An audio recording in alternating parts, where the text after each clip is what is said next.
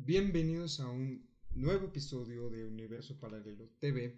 Tercer episodio, imagínense, tercer episodio. Están con Iram González y su servidor Lenin Murillo. ¿Qué nos vas a presentar hoy? Toma dos. Este, hoy te voy a hablar de Amityville, güey. Y te voy a dar malas noticias. y te voy a dar malas noticias, porque fue falso. No manches. Sí. Nos están escuchando en Spotify y en cualquier plataforma de podcast. Y en YouTube. Y en YouTube. Así es. Bueno. Más nos va a hablar de Amityville y toda la historia, todo lo que acontece y que al y lo que en realidad no aconteció. prepárense. Así es. Bueno. Te voy a meter en contexto. Sopas. La familia de Feo. Que ¿Es vivían... de Fo? No, de Feo. Ok. Bueno, no sé. Vivían en el 112 de Ocean Avenue, en Amityville, Long Island. Ellos eran siete. Ronald de Feo padre, de 44. Luis de Feo, de 43, que era la mamá. Y sus hijos, Mark, de 12. John, de 9. Don, de 18.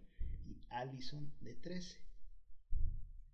Y también el que nos interesa, que era Ronald de Feo Jr., de 23. Ok.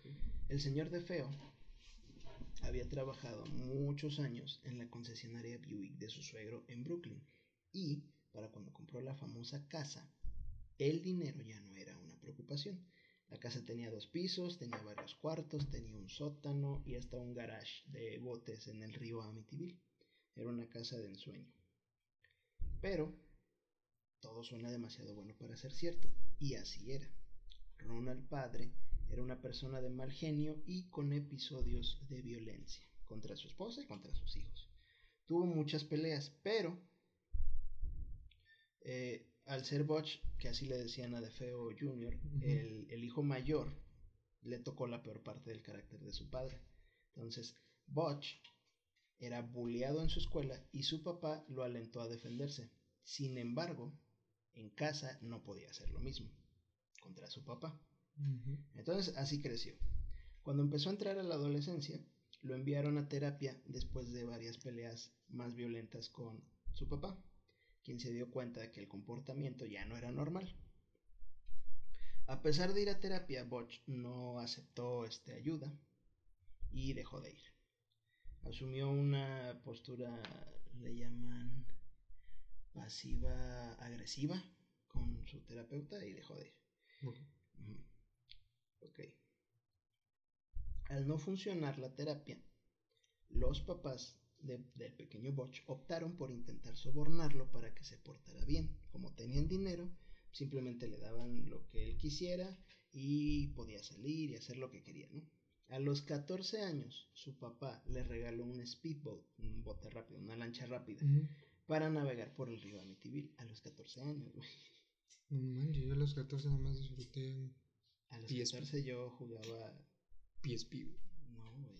Yo creo que a los 14 yo seguía jugando Yu-Gi-Oh! Y este güey tenía un speedball. a los 17 ya usaba drogas fuertes como el LSD y heroína. Al mismo tiempo que lo obligaron a dejar de ir a la escuela parroquial a la que iba. Me imagino que por el abuso de, de drogas. En una ocasión, aquí, aquí nos empezamos a dar cuenta que Butch estaba medio tronado. Pues sí, ya a los 17 ya estaba drogado. Sí. Sí. En una ocasión, durante un viaje de casa con sus amigos, Butch le apuntó a la cara a uno de ellos. Y el amigo al darse cuenta se le quedó viendo con cara de espanto.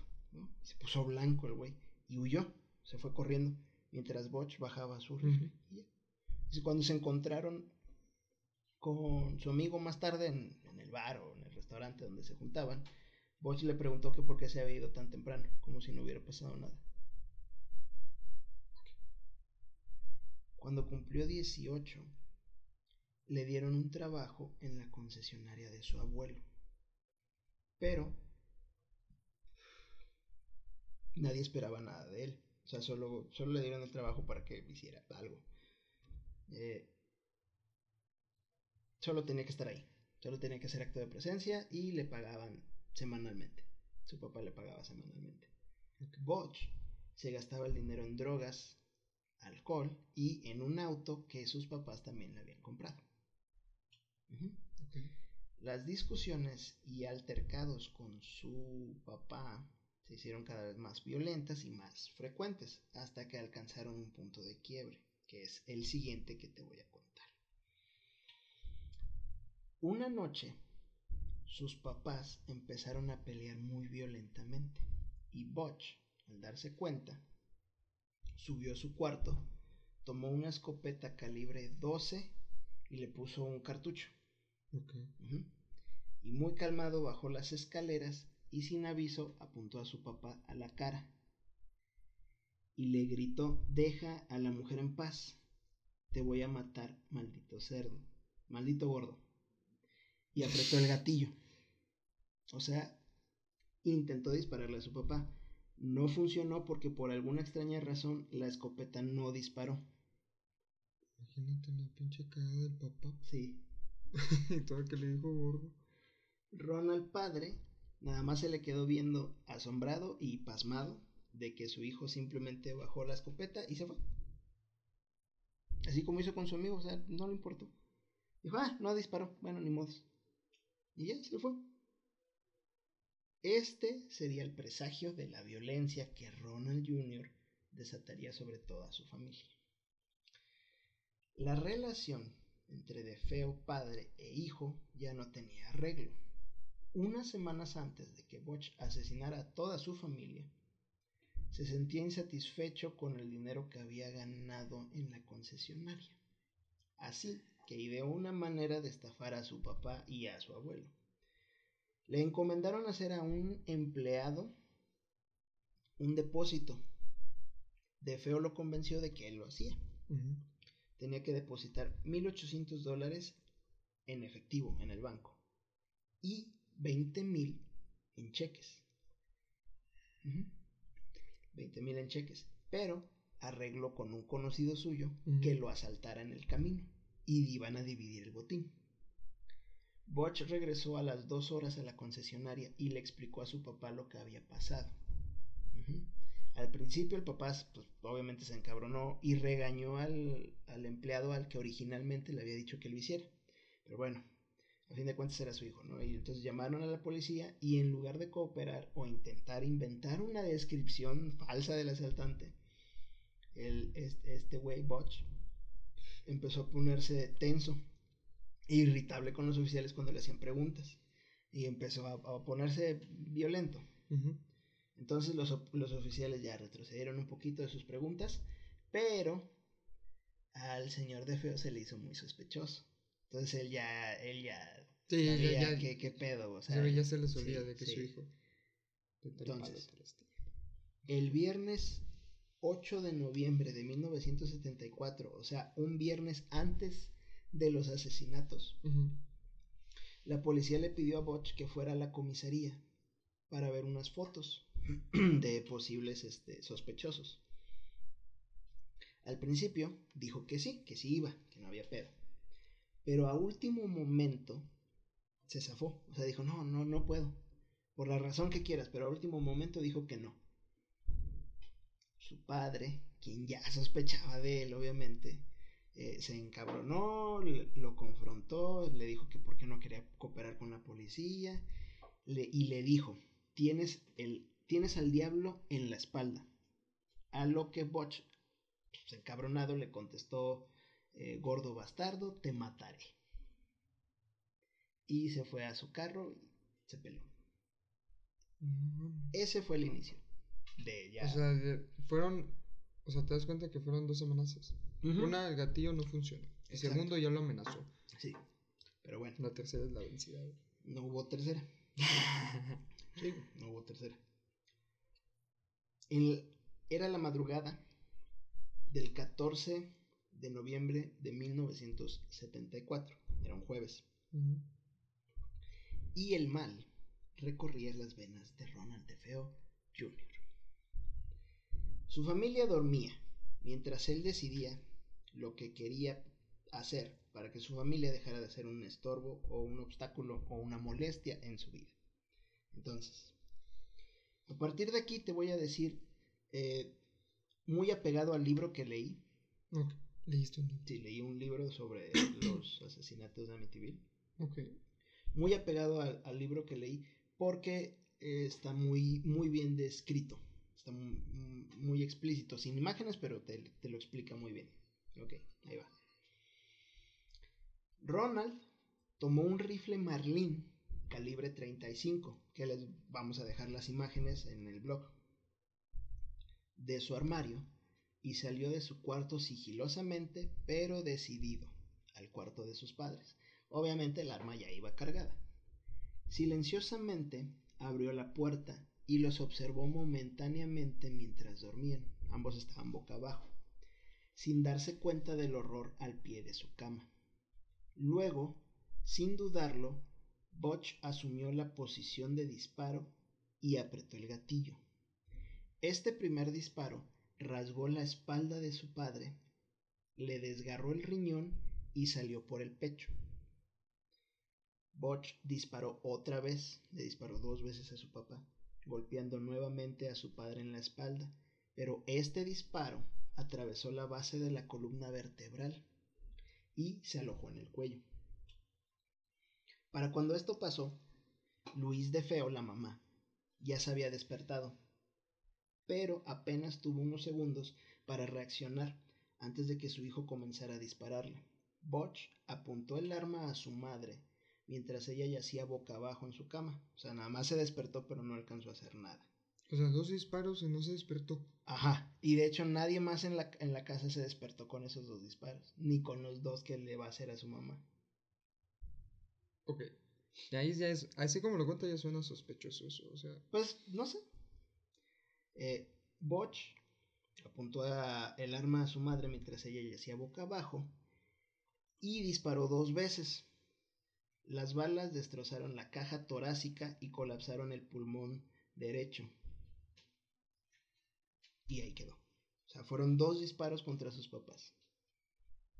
Ambos cuerpos yacían en silencio en charcos frescos de su propia sangre. Y nadie escuchó, los niños no, Nadie no se, levantaron. Nadie se despertó, güey. Y de hecho, a esto vengo ahorita. Todo esto es muy apegado al libro. A pesar del ruido, nadie en la casa se despertó. Pinches cuartos de están separados.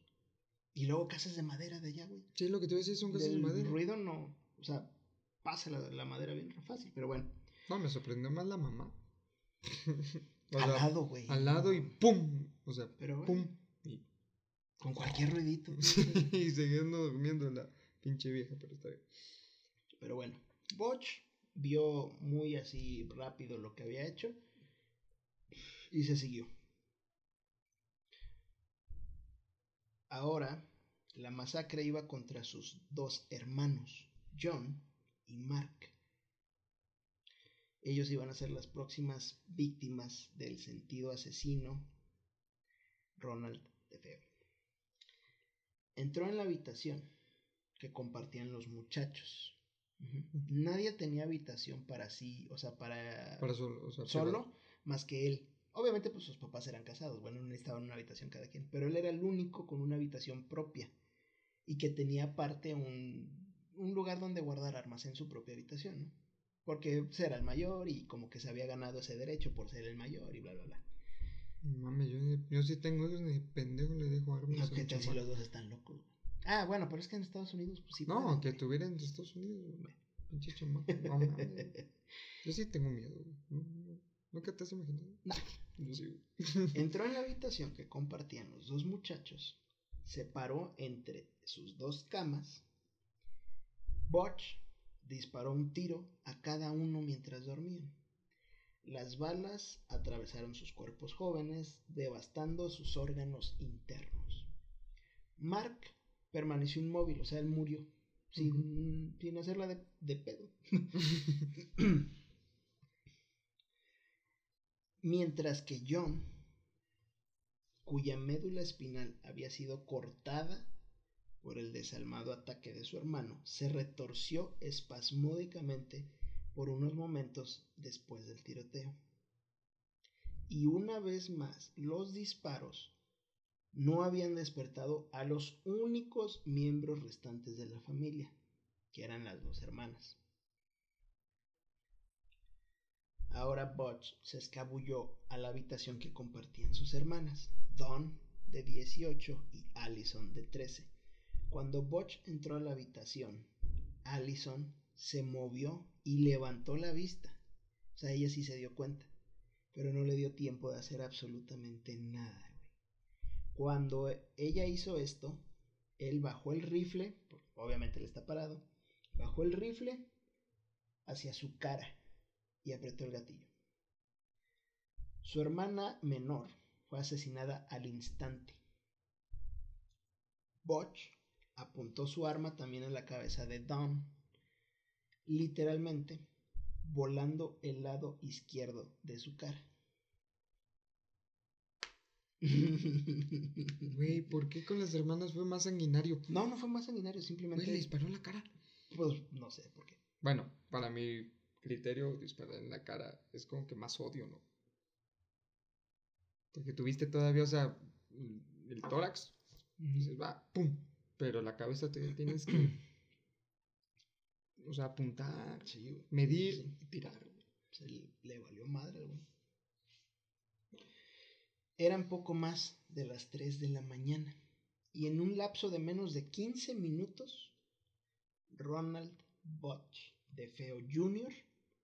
había asesinado a sangre fría a cada miembro indefenso de su familia. ¿Estás bien, güey? Sí, güey. Güey, y fue a las 6 de la mañana, güey, es la hora del diablo. Entonces sí. Sí, güey, igual algo se le metió al vato. Sí. Yo, fíjate, igual estaba poseído desde que llegaron a la casa. ¿Crees? Yo digo que ese güey ya estaba loco. Y el diablo se dio cuenta y dijo: Tú, demonio, apodérate de él. Ok. Y así. Pero si te, si te das cuenta, güey, ahí tuvo mucho que ver su papá, por cómo era su papá y todo lo que le tocó a él de chico vivir. Entonces estás diciendo que... La culpa era de su papá. O sea, no, no recuerdo en dónde escuché que el asesino no siempre tiene la culpa. O sea, lo hacen hacerlo. No lo exime de que mate a alguien.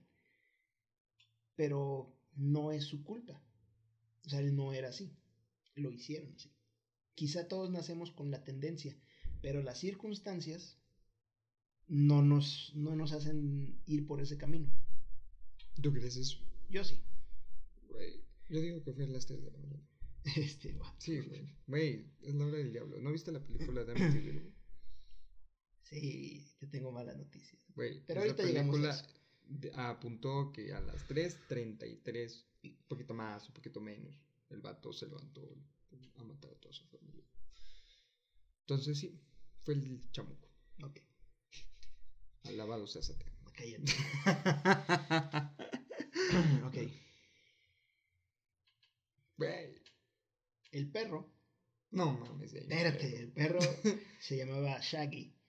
A él simplemente lo ató afuera por la casa de botes y obviamente al escuchar el ruido él sí ladró, pero esto no, o sea, no lo no lo distrajo. No mató al perro. no, no, no, no, nomás en la familia.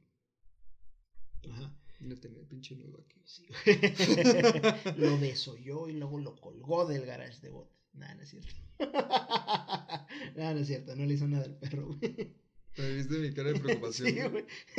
Estaba más preocupado por el perro que sí, por la güey, no viste ni siquiera con las niñas, los niños, los papás. No, el perro, güey. El perro, güey. Ese es el punto, perro. Imagínate que lo, lo hubiera dado un balazo. Te enojas, ¿no? Te emputas.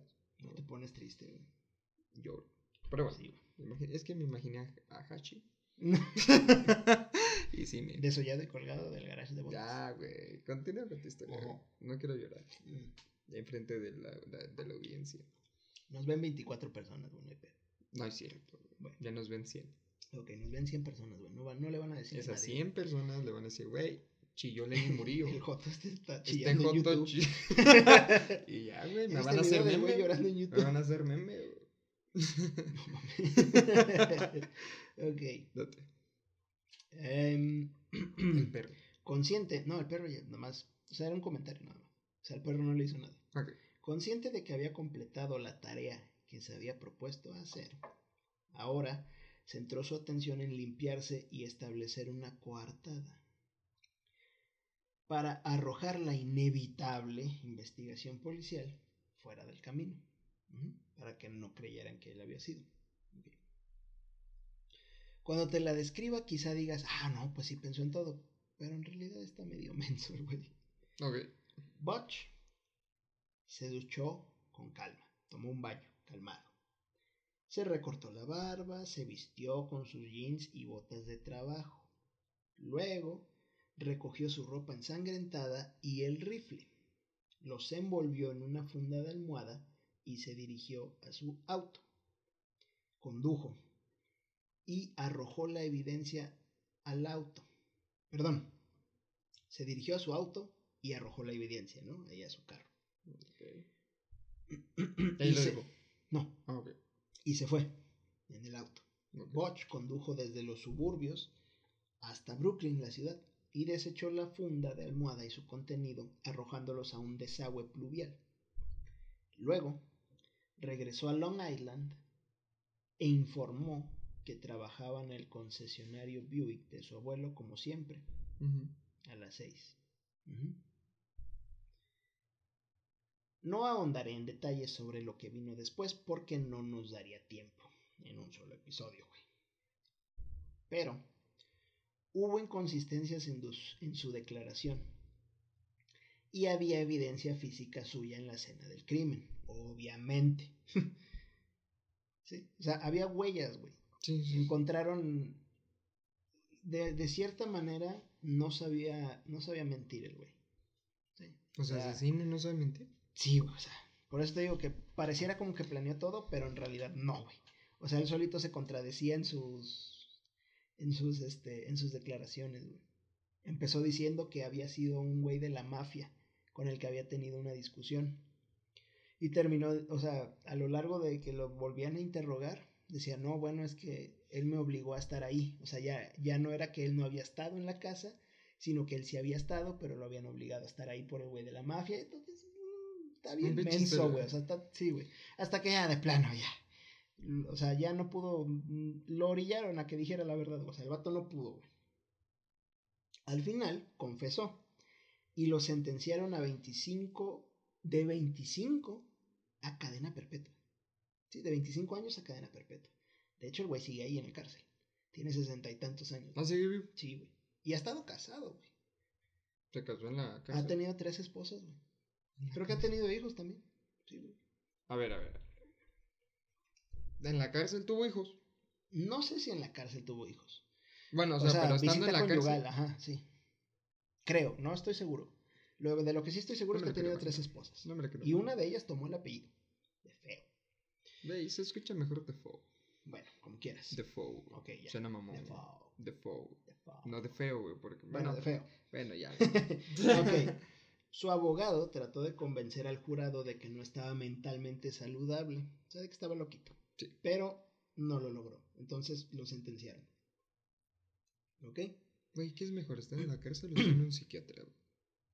Yo creo que ninguno de los dos es bueno, güey, pero yo preferiría estar en la cárcel. Bueno, no, en un psiquiatra. Los tratan mejor, ¿no? No sé. No, no, no tengo idea. güey. Pero es que por algo... Yo digo que está mejor en el psiquiatra porque, porque por algo el abogado intenta Pues sí. decir que está loco. Quizá en el psiquiatra después pueden decir, ah, ya me curé y los, lo dejan salir. Y en la cárcel no. Tal vez por ahí va. Ok. Ahora, aquí empieza el terror de los lots. Lo paranormal de Amityville. Ok. Dije así mi cara de... El 18 de diciembre de 1975, la familia Lotz se trasladó a la casa de los de Feo. ¿Ok? Ok. Solo habían pasado 13 meses desde los asesinatos de Ronald. Cuando George y Karen Lutz. Ah, por cierto, todas las imágenes van a estar en el blog. Todas las imágenes que pude encontrar. De los de Feo, de los Fo- de los de Fao, de los Lots y de... incluso ahí están metidos los Warren. Todas las imágenes van a estar en el blog. Ah, los Warren que fueron a investigar la casa. ¿no? Y que al parecer también son un fraude. ¿Quiénes? Los Warren. Güey, ahí sí te vas a meter en pedos, güey. Mm, si lo investigan bien se van a dar cuenta, güey. Pero bueno. los Warren. Puedes decir que hasta, no sé, Les vamos a traer el caso, vas a ver, güey. Les, les voy a traer el caso de los Warren, güey, para que vean. ya y spoileaste, no, avisaste, pu- ¿cómo se eh, publicó? No, publicitaste, güey, ayúdame, este, atoré, güey, ¿cómo se llama ya? ¿Qué? Este, Spoilear, güey, un capítulo, sí, de los Warren. Pero Ah, no va a ser el siguiente, o sea, ustedes no van a saber cuándo va a ser, pero lo voy a traer, güey. o sea, estén atentos a ese episodio, va a estar muy bueno. voy a hacer mi tarea muy bien para que veas que lamentablemente, güey, con el dolor de mi corazón, Güey, ya está ahí películas, güey. son un fraude. Bueno, todo parece indicar Ah, que son un fraude. Porque todavía no está confirmado como ahorita. Pues ya veremos. Ok. ok. Ellos, George y Kathleen Lutz, perdonen mi inglés, se enamoraron de la, de la magnífica casa colonial de estilo holandés. El precio era de 80 mil dólares. Lo que no podrían haber imaginado nunca es que su estancia en la casa solo iba a durar 28 días. El número maldito. o sea que febrero está maldito. ¿Fue en febrero? No, fue en diciembre, pero pues febrero tiene 28 días. Sí, digo, pues, es lo que yo he visto en películas así. Ah, ok. Nada más duran 28 días en la casa. No sabía. Exacto. Bueno. La familia llamó a un cura católico, el padre Pecoraro, que el día que los lots estaban eh, desempaquetando, él fue a bendecir la casa. ¿no? El cura primero hizo su camino hacia la planta de arriba. Cuando estaba en la planta de arriba entró a la habitación que antes era de Mark y John de Feo. Comenzó a, a rociar Feo. Gracias. Comenzó a rociar agua bendita. Pareciste bien. Sí, y en ese momento escuchó una voz que le dijo, ¡Fuera! Fuera. No, ¡Fuera! le dijo fuera, güey. El sacerdote... Out. Bueno, sí le dijo out o get out o una mamada así. El sacerdote continuó bendiciendo la casa. Y antes de irse, y sin decirle a la familia lo que había pasado, solo rechazó la invitación de la, de la señora Lotz a quedarse a comer. Pero les dijo, esa habitación, les dijo cuál era, no la usen de dormitorio. Y dijo la familia Lotz, ok. No veo nada sospechoso en lo que me acaba de decir. Sí, güey, que a mí me dicen eso y me voy para atrás, güey. Entonces simplemente siguieron el consejo del casa, sacerdote, quemas la casa, mala casa. y la convirtieron en un cuarto de costura. Y ya. ¿Ok? ¿Tú qué harías, güey? Pues, te- Yo quemo la casa. no, güey, yo no me... O sea, si un sacerdote... No soy católico, güey. Pero creo que son gente que sabe de lo que habla, güey. Entonces, si un religioso me dice, oye, no uses ese cuarto de dormitorio, yo no nada más digo, ah, dice, el- dice el religioso que no usemos el cuarto. No, yo digo, ni madres, güey, yo no me quedo en esta casa. Yo me Sí. voy, yo me pelo y quemo la casa. Primero la aseguro y luego la quemo, güey. Así. Pues, No, pendejo, no hay que ser. Desde la primera noche, la familia afirmó que tenían sensaciones extrañas. George, que era el papá, tenía frío constante y pasaba todo el tiempo alimentando la, la chimenea poniéndole fuego. Digo, leña. También notó que tenía desgano. ¿sí? O sea, estaba desganado, no quería bañarse. Ajá. Solía despertarse a las 3.15 am. O bien por fuertes ruidos o simplemente porque ya no tenía sueño, pero siempre era a las 3.15. Te digo, güey, la hora del diablo. Esa era la hora en la que la policía estimó las muertes de los de Feo, las 3.15. Y a, y a esa hora se levantaba el güey. El George, el papá. ¿Ya le vas a creer, güey? No. George también despertó una noche para presenciar cómo su esposa se transformaba en una bruja de 90 años. Es normal, ¿no?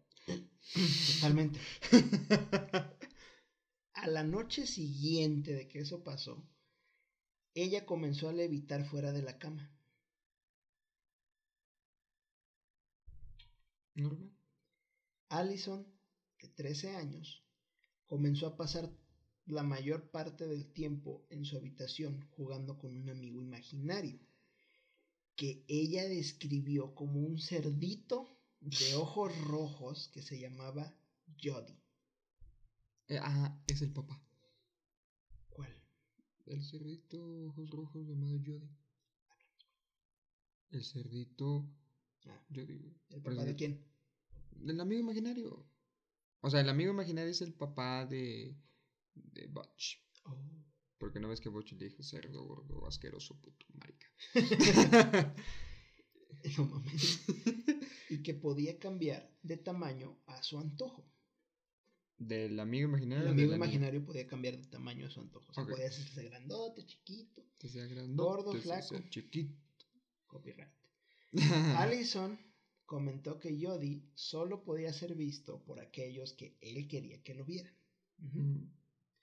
Una noche, George se despertó a las 3.15, como era de costumbre, y miró por la ventana. Las puertas de la, del garage de los botes estaban abiertas, aunque él las había cerrado antes de irse a dormir. Entonces bajó, las cerró y cuando iba de regreso vio a su hija Allison por la ventana de su cuarto. Y detrás suyo había un cerdo enorme. George en chinga se metió a la casa, subió, entró al cuarto y su hija estaba durmiendo y no había ningún cerdo. Katy, a los cuates, salió a hacer las compras de Navidad la esposa. Ajá. Cuando volvió y entró al baño, encontró la pues, el lavabo y la taza cubiertas con una especie de limón negro, como una baba negra, y que olía horrible. Ninguno de los niños había hecho nada en, el baño, pero obviamente Katy se encabronó por tener que limpiarlo, ¿no? y que no había, o sea, ningún producto de los que ella tenía lo quitaba. Durante los últimos dos días de, su estancia en la casa, empezó a salir una, una, sustancia gelatinosa de color verde por las paredes. Así nomás brotaba. Ay, de las cerraduras de las puertas también. En todos lados brotaba esa madre verde. Pero cuando ibas del otro lado de la puerta, no había nada. Y por más que la limpiaran, volvía a salir. El último día que vieron esa gelatina fue el último día que estuvieron en la casa antes de huir. O sea, el día 27. Así es. No, el día 28. Solo estuvieron 28 días en la, en la casa. El día antes, 27. Ah, bueno, sí. Ahorita que dijiste la gelatinosa verde, güey. No sé por qué se me metió la película de Scooby-Doo. no, sé por qué, güey. Pero digo, ya fue nada más para romper la atención. Sí, Ok. Esto se pone aún, aún mejor, güey. Intentaron por todos los medios que el sacerdote volviera, pero no encontraron su número de teléfono.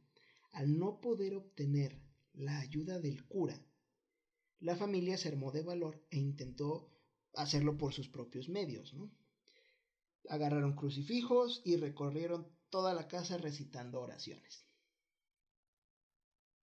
Se metieron los chingados. Así es.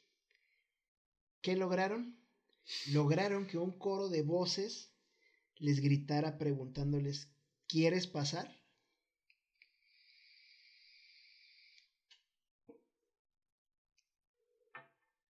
de huevos. Así, güey. Les respondieron. Entonces, ah, güey, no mames, o sea, pinche, o sea, no, no, güey, o sea. todo horrible, todo horrible. Y todavía se quedaron, güey. Una noche más. ¿Todavía se quedaron una noche más? La última noche fue la peor. O sea, eso fue un día antes de que se fueran. La última noche fue la peor.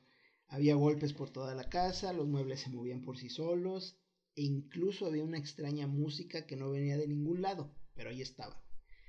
Tanto aterrorizó a la familia que ahora sí decidieron irse, después de estar solo 28 días en la casa de los de Feo.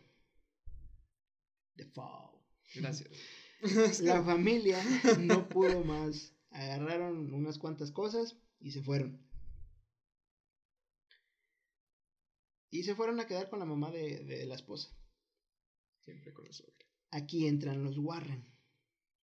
Veinte días después de la huida de los Lots, Ed y Lorraine em, fueron llamados por Marvin Scott, un reportero de noticias del Canal 5 de Nueva York, que había cubierto la historia de Amityville y que había trabajado con los Warren en una investigación anterior, ya los conocía.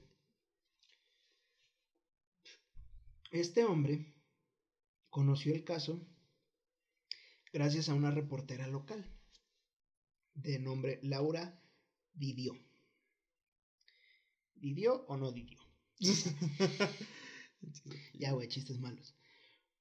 Un equipo de reporteros, investigadores y parapsicólogos se reunieron junto a Ed y Lorraine en la casa.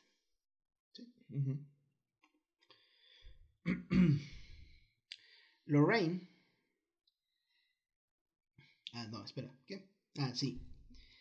A pesar de que la familia Lotz. me perdí, güey. A pesar de que la familia Lotz estaba invitada a ser parte de la investigación, ellos se negaron a volver a esa casa. Durante la investigación, Ed fue empujado físicamente al suelo. ¿Sí?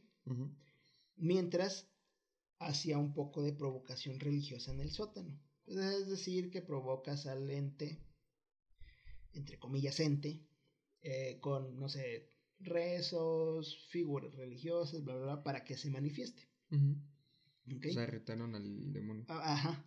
O a lo que sea que había ahí. No precisamente un demonio, pero a lo que sea que hubiera. Güey. Ok. Es un demonio. es un poltergeist. Lorraine también se sintió abrumada por una sensación demoníaca, de una presencia demoníaca. ah, ella sentía la presencia de los cuerpos de los de Feo. Fao. De Fao. Bueno, ¿qué tienes con los feos, güey? Así es el apellido, güey. No es de feo. Yo soy feo, güey. Es de feo. Yo también soy feo, pero no soy un faux. Okay. Según comentó, Lorraine veía los cuerpos tirados en el suelo y cubiertos de sábanas blancas. Aunque eso no fue lo único que Lorraine percibió, pues también sentía las presencias demoníacas. Sí, güey, ¿qué es? Perdón. El equipo de investigación también capturó una imagen de un espíritu que parecía ser un niño pequeño mirando desde el segundo piso. Sí, es un demonio. No. Sí. Esa imagen también se las voy a dejar en el blog. También se encontró tierra que al parecer fue utilizada para enterrar a John Ketchum, quien fue un mago negro que tuvo una casa de campo en la finca antes de la construcción de la casa colonial. O sea, la típica historia. Antes de ser casa era un cementerio. Había un, había un brujo ahí. Güey, ¿a ti no te ha pasado, güey, que en tu primaria decía se construyó encima de un ah, cementerio? Sí, todas. De hecho, en mi primaria había una, bueno, hay una iglesia así al lado. O sea, está la primaria, está una iglesia. Le separa una barda. Y decían que en esa iglesia había una vampira. Ouch, yo fui. Más chingona todavía que pinches primarias con Cementerio. con cementerios, güey. En mi primaria había una pinche vampira, güey. Una iglesia al lado. ¿Y era Sí, güey. católica? Es una iglesia católica, güey. Y al ladito está la, la primaria. Te digo que nada más lo separa la. Ahora sí que la parte de atrás de la iglesia, o sea, la construcción, es la barda de la primaria. De ese lado. Yo sí me cago, güey. Teniendo. ¿Qué edad tenías? ¿8? ¿7? No sé cuántos años tienes cuando estás en la primaria, pero Pues supongamos de que 6 a 12. sí. Ok. Y si me dicen a mí. Hay una Pues vampira lo que pasa lado". es que también nosotros íbamos a la primaria en la mañana, güey. O sea. ¿Cómo se te va a parecer? Además no ves nada, o sea, es- ves la barda, güey. Es como si vieras la parte de atrás de una casa. Se ve ¿Nunca puro tuviste blog. eventos en la noche en la primaria? No. Yo sí, güey. Por eso te digo. Tú ibas a una primaria de ricos, güey. Yo iba a una pobre primaria pública. Qué hermoso. Pues neta, güey. ¿Cómo crees? Mi primaria era pública, güey. La mía. Tú, tú ibas- Cállate, güey, ya. Déjame continuar. ok. Este brujo tenía una, una casa ahí antes de que construyeran la de Amityville. Ujú. ¿Ok? El brujo pidió que sus restos fueran enterrados en esa misma propiedad, donde permanecen ahí hasta el día de hoy. ¿Recuerdas lo que dijiste de los. ¿Demonios? No, de los cementerios y todo eso? Ajá. Los indios Chinook o Shinnecock, no sé cómo se diga, Ok, yo tampoco sé. también tenían un recinto en esta tierra, que fue utilizado para albergar a enfermos y locos. Y también sirvió de cementerio para ellos. Sí, a huevo.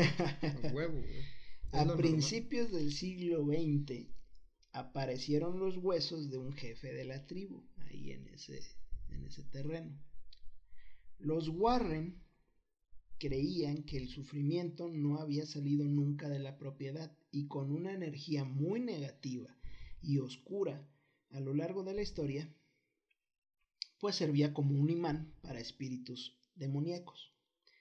Los Warren ayudaron a recuperar sus pertenencias a los Lots y de ahí recuperaron las escrituras, la pusieron en venta y se fueron a la recontrachingada los Lots, güey. Se fueron a California. Los Lots. Suenan como los Crocs. ¿Cómo se llama? ¿La película? Las... No sé cuál película dices. güey. ¿Cómo es cavernícolas, güey? Las Cruz, güey. Esa madre, Crocs. Sí, esa es la que ver. Ahí no acaba, güey. Es hora de arruinar tu infancia. Ahora te diré la verdad oculta detrás de este famoso, misterioso, escalofriante y al parecer fraudulento caso. Vaya, estuvieron los Warren. ¿Cómo va a ser fraudulento? El ya fallecido parapsicólogo Stephen o Stefan Stephen Kaplan o sea, hablas como de este fan. Sí. Este, este. Pasó años tratando de exponer la verdad acerca de la historia de, entre comillas, horror de Amityville. Ahora, este güey no es un parapsicólogo cualquiera, No es un pendejo. no es un pendejo. Este güey es el fundador, o bueno, fue el fundador del Instituto de Parapsicología de América. ¿Ok? Ay, güey. Bueno, ya me la estoy creyendo. El 16 de febrero de 1976, el doctor Kaplan recibió una llamada de George Lutz. Esto es más de un año después de que la pusieron en venta. ¿Sí? Le llama. Desde esta primera llamada, el doctor ya empezaba a sospechar de que esto era puro pedo. ¿Sí? Esto es una breve... Es una entrevista, pero descrita por el mismo doctor. El, el- el mismo doctor la redactó y está en uno de sus libros. Comencé a hacer preguntas. Esto es lo que dice el doctor. ¿Qué pasó realmente con él y su familia? George dice que simplemente no puede describir los fenómenos psíquicos, pero hay demonios allí. Incluso sabe sus nombres, sabiendo que si sabes el nombre de un demonio tienes poder sobre él, Se supone. se supone. Mamón. ¿Sabes que es el hijo ¿Por de.? qué me dices así, pendejo? Güey, Ay, qué puto te viste, güey. Ay, tú. Sí, ya sé quién es. güey. Ok. ¿Cuáles son sus nombres? Pregunté. Pero George no me lo dice. Él dice que aparecerán si él menciona sus nombres en voz alta. ¿Quién te dijo eso? Le pregunta el doctor. Lo leí en un libro. Le pido el título, pero no puede recordarlo. Ha leído tantos libros desde que compraron la casa. Libros sobre demonología, sobre brujería, sobre satanismo, sobre fantasmas, sobre fenómenos eh, psíquicos. Y la lista seguía y seguía y seguía. En unas pocas semanas, o al menos eso decía George. No creo que tú leas todos esos libros en unas semanas, pero bueno. Lo presionó, lo presionó, perdón, sobre los demonios. Y él responde recitando hechos que aprendió sobre los demonios y la adoración a Satanás en una, escucha bien, una discusión sobre brujería. Una sola. Y aprendió todo ese pedo. Aprendió todo, no, no todo lo de arriba, sino nada más lo de eh, demonios y adoración a Satanás. Menciona, George, a Rey Buckland. Rey Buckland era un brujo prominente de la religión Wicca. En el, eh, era un brujo prominente en esa área y dirigió el Museo de Brujería en Bayshore antes de irse a Nueva Inglaterra. Me estoy volviendo más sospechoso por minuto. ¿No me dijo George que no sabía nada del oculto hasta hace unos dos meses? Pero Rey Buckland había estado fuera de Nueva York por un año o dos. Mínimo.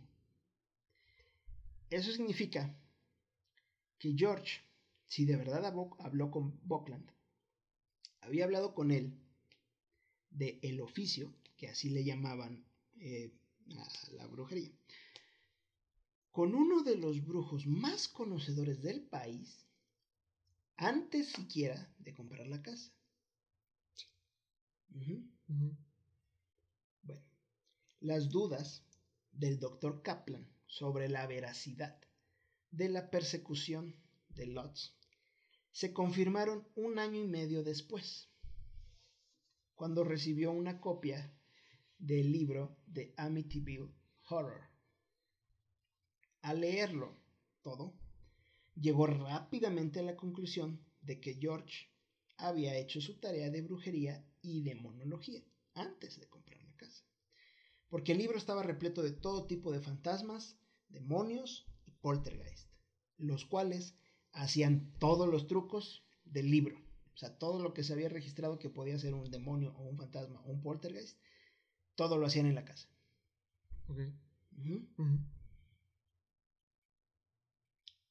Pero no podían asustarlos para que se fueran por un mes completo. O sea, el susto no fue suficiente como para que a los dos días dijeran, vámonos a la chingada. No, duraron un mes. Las inconsistencias y fabricaciones que encontró el doctor Kaplan incluyen, y lo enlisto, Ok. la exageración completa del papel que desempeñó un sacerdote. Recordemos que Kaplan no es un parapsicólogo cualquiera, o sea, no es ningún pendejo. El güey tiene un doctorado. ¿ok? Él hizo su investigación. Amigo, un sacerdote amigo en todo el drama. En el libro, un personaje llamado P. Mancuso, que es, supongo que es el sacerdote, es aterrorizado por el demonio mientras trata de bendecir el nuevo hogar.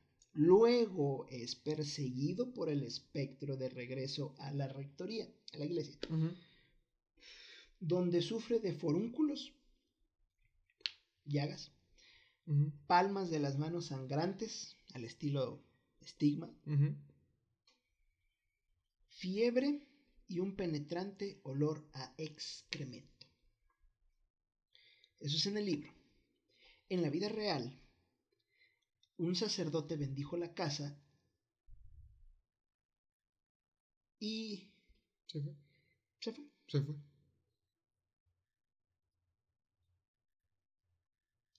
Ya. Y ya. En nombre del Padre, del Hijo y del Espíritu Santo me voy. Tanto el verdadero sacerdote como la rectoría no resultaron heridos por ningún demonio. Sigue la lista. El fenómeno sobrenatural que los testigos de Lutz, bueno, que los Lutz describen, es demasiado amplio, lo que significa que nadie en el hogar podría tener suficientes demonios, fantasmas, etcétera, para causar todo lo que ellos decían. ¿Sí? O sea, había demasiadas cosas que ellos decían que entre comillas o según ellos había y no, no era posible que hubiera tantas cosas para causar todo eso. ¿Sí? Por ejemplo, George afirma que un león de porcelana saltó de una esquina de la sala y lo mordió en el tobillo. Un león de porcelana. George vio una visión fantasmal de la cabeza de Ronnie DeFeo Jr. flotando en el sótano. Él y su esposa creen que vieron la impresión quemada de una figura demoníaca y encapuchada en la chimenea. Katy levitó sobre su cama, que ya te había comentado, se miró en un espejo y vio a una anciana decrépita que miraba hacia atrás. Los inodoros estaban cubiertas de cosa negra, que ya te había comentado, y las paredes eh, le brotaban a las paredes eh, line, esa cosa verde. George y Katy miraron por la ventana de la sala y vieron un cerdo flotante con brillantes ojos rojos. Al final, esta historia de horror y posesión, entre comillas, demoníaca, fue desmentida por la diócesis católica de Rockville Center, el departamento de policía de Amityville, William Weber, el abogado de Butch El juez de la Corte de Distrito de los Estados Unidos, Jack Winstein, e incluso, viene lo mejor, güey, ¿quién más desmintió esto? George y Kathy Lutz, quienes terminaron retractando ciertas partes de la historia. Entonces, ¿por qué mintieron? Tal vez querían fama, tal vez querían dinero, no sé, güey. Pero ellos mismos dijeron, no, pues no, no pasó todo lo que dijimos. Así es. Y esta fue la historia de los asesinatos, que eso sí fue muy horrible, de Amityville, el embrujo de Amityville y el desmentimiento del embrujo de Amityville. Entonces, no explicaron los lots. Lots. ¿Por qué se fueron al día 28? Pues tal vez, como tú lo comentas, hicieron bien su tarea, Sabían qué es lo que tenían que hacer, sabían cuánto tiempo tenían que fingir como para que todo fuera más realista. Entre comillas, realista. Entonces, desmintieron parte de la historia, no desmintieron todo. O sea, quizá sí había algo. asesino. No, no sé, no sé. Pero quizás sí había algo, pero no era de la magnitud que ellos decían. Ah. Y de hecho la casa está, la compró alguien y no ha sufrido absolutamente nada. Pero no vive ahí. Sí. Y no les ha pasado nada. Pero pues, esta fue la historia. El desmentimiento de Amityville. Entonces, los Warren también participaron en ese fraude. Sí, al parecer sí. Lo hicieron más grande. Sí. Entonces, no existe lo yo quiero paranormal, Yo quiero creer que no es un fraude total y que los Warren no lo eran. Pero si investigas un poquito a fondo, pareciera como que sí son un fraude. Los Warren. Sí, los Warren. Güey, entonces, la casa de, de Reino Unido. No tengo idea. Yo solo te traje este caso. ya habrá más episodios para hablar de los demás casos, pero. Sí. ¿Estás bien? no, güey, pues es que. ¿No lo has superado? sí, hasta yo pues, güey, yo vi la película de MTV, que hay películas, güey. Sí, pues yo también las vi, güey. hasta de los lots. Sí, yo, también, yo también las vi, pero pues ya ves. Yo solo te traigo hechos. De todos modos, no estuvimos ahí. No podemos saber a ciencia cierta qué sí pasó y qué no pasó. ¿Y si te dijeran, Iram? Obviamente iría. Güey, me leíste la mente. Es obvio, güey. Yo, yo sí tengo poderes, no como esos pendejos. Ya vieron, ¿eh? Y- ah, entonces. ¿Y hay otro Alfredo Adame? Digo, Alfredo Adame. Carlos Trejo. Los Warren. Man. Yo quiero creer que no son un fraude, güey, pero ya, eso, eso es para otro episodio, güey, ya. Ya, eso es para otro episodio, güey. ¿Qué te dejó esta historia? Ay, güey. Ya te dije, güey, los asesinos no son siempre culpables de lo que hacen. Pues, nah, güey. Es que es como si naces este, de- siendo hijo de, no sé, un papá o una mamá ebria. Y a huevo tienes que ser ebrio. No, no, no, no me refiero a eso, güey. Pero si, si, si pasas por ciertas cosas, ciertas vivencias, pues obviamente tiene una repercusión en tu psique. Michael Jackson sufrió mucho maltrato y al final adoró a los niños. Adoró. Ay, no me meto más. No me meto más. Nada más digo, dije adoró Ok, a los niños. Ya ustedes pensarán lo que quieran. a eso me refiero. Sufrió maltrato y ¿qué pasó? Adoró a los niños. Ve, ¿sabías que en su, Entre comillas. en su casa hay estatuas de niños? Sí. Ángeles y todo. Eso no es normal.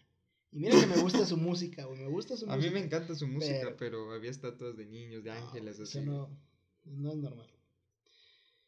Ok, pues este fue el tercer episodio de Universo Paralelo TV, del podcast. Esperamos que les haya gustado, que los haya entretenido y que hayan pasado un buen rato. Síganos viendo porque nuestros videos van a seguir saliendo. ¿Algo que quieras agregar? Pues hay mucho trabajo de por medio y creo que ya reducimos, redujimos el tiempo. Ya creo que vamos a estar subiendo podcast cada semana. Cada semana, Cada semana. cada igual. lunes esperen un podcast y el video de YouTube, si lo quieren ver. Exactamente, por favor síganos en Universo Paralelo TV. Compartan a sus amigos este video. Denle like, Denle like. activen la campanita. por Les voy a contar un secreto que los grandes youtubers no les cuentan. Resulta ser que para que YouTube te tome en cuenta y te monetice los videos, dejémoslo en que te tome más en cuenta YouTube. Ajá. Ya no solo se fijan en que si le dan like o si están suscritos a su canal, a tu canal. Se fijan en que tengan likes, que estén suscritos y que tengan la campanita activada. No sé si te has dado cuenta que muchos empiezan, no, activa la campanita porque eso nos ayuda y bla, bla, bla, pero no explican por qué. Esa es la verdadera razón. Así es. Bueno, Yo tampoco sabía. me desvía del tema. Por favor, sigan al Universo Paralelo. Hay una página llamada fanpage Hay en un- Facebook. En Facebook tenemos el blog donde les voy a ir dejando las imágenes de cada episodio. Síganme por favor igual Impulso Humano. Tengo una fanpage igual Lenin Murillo guion Impulso Humano. Igual mis videos se estarán subiendo ese sí cada semana y media. Pero pues siempre habrá contenido para poderte ayudar a tener tu mejor versión. Así es. Este, Y pues ya, compártanlo, denle like, activen la mentada campanita para que YouTube nos tome en cuenta y le importemos un poco más. Suscríbanse. ¿Ya lo hiciste? ¿Ya? ¿Ya te suscribiste? ¿Ya le diste Bien, like? Bien. Te voy a buscar, perro. Bien pinche crazy a la verga. y bueno, pues nos vemos en el siguiente episodio. Cuídense. Nos vemos. Bye. Nos vemos. Ahora para nuestros amigos de Spotify, como es de costumbre, espero que les haya gustado, que los haya entretenido, espero que el tráfico esté muy muy largo, muy pesado, para que puedan ver todo el episodio. Nos despedimos de ustedes, síganos en nuestras redes sociales, Twitter, Instagram ah, y ya. Sigan por favor a Impulso Mano otra vez. Les vamos a dejar todas las redes sociales, todos los links, todo, absolutamente todo, en la fanpage, en el blog, en, en la descripción de YouTube. Por favor, escúchenos. Bye. Bye.